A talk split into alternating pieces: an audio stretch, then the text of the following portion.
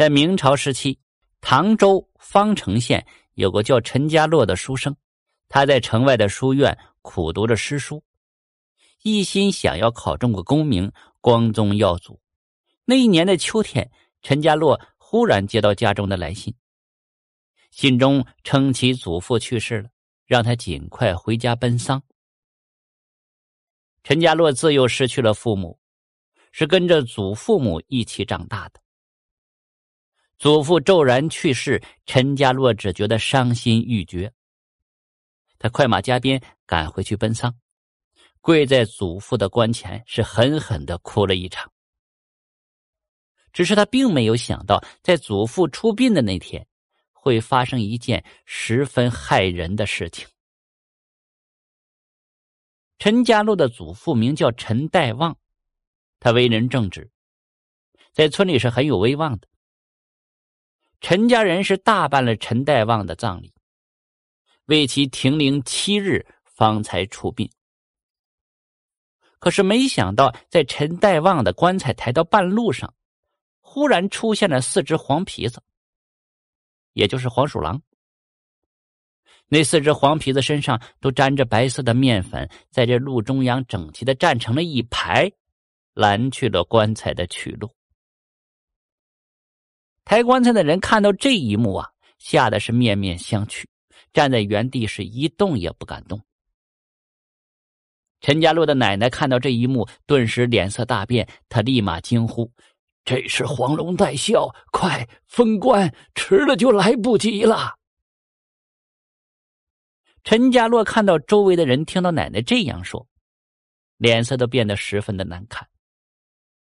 他小时候隐约也听到村里的老人说过：“黄龙带孝，恩仇必报。”黄龙就是黄皮子。若是人们遇到黄皮子带孝，他们不是来报恩的，就是来报仇的。可是他们陈家呀，是与黄皮子有仇的。陈家洛小时候就听奶奶说起过，爷爷和奶奶刚成亲的时候，那唐州闹起了灾荒。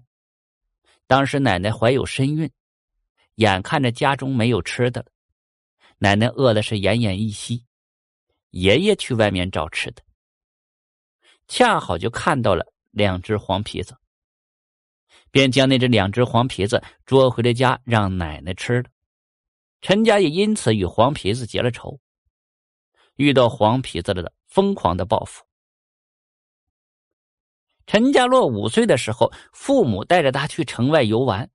一家三口经过一片树林的时候，不知道从哪儿窜出来十几只黄皮子，活活的咬死了陈家洛的父母。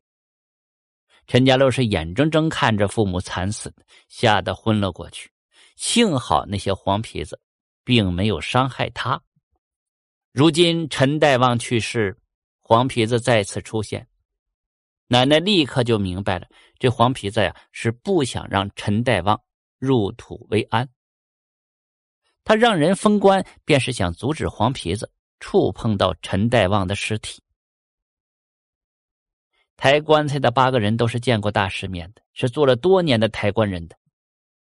他们听到陈家洛的奶奶这样喊，立刻就放下了棺材，拿出那子孙钉，准备封棺。没成想，那四只黄鼠狼却快速跳到了棺材上。他们站在棺材上，龇牙咧嘴，吓得抬棺人根本都不敢靠近。就在这个时候，一个老道走了过来。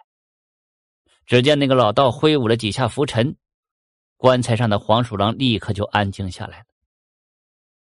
奶奶见状，急忙迎上去：“清虚道长，你可算是来了。”这道长对奶奶摆了摆手。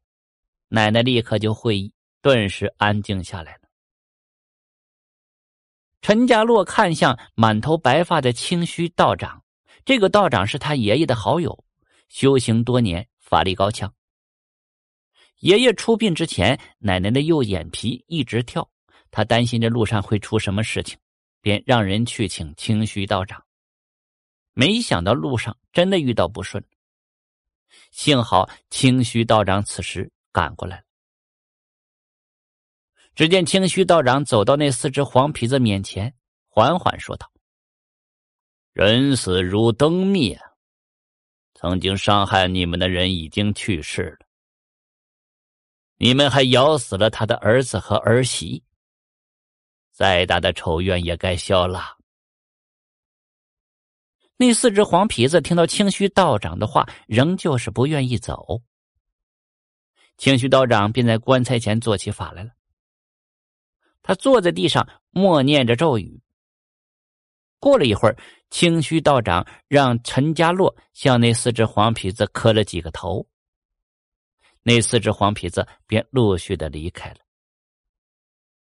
黄皮子离开以后，陈家洛的爷爷便顺利的入土为安了。从那以后，奶奶叮嘱陈家洛，以后千万不能随便伤害这黄皮子。陈家洛牢记奶奶的叮嘱，发誓绝不伤害黄皮子。不过从那以后啊，他再也没有见过黄皮子，而陈家呢，也没有再发生过怪事。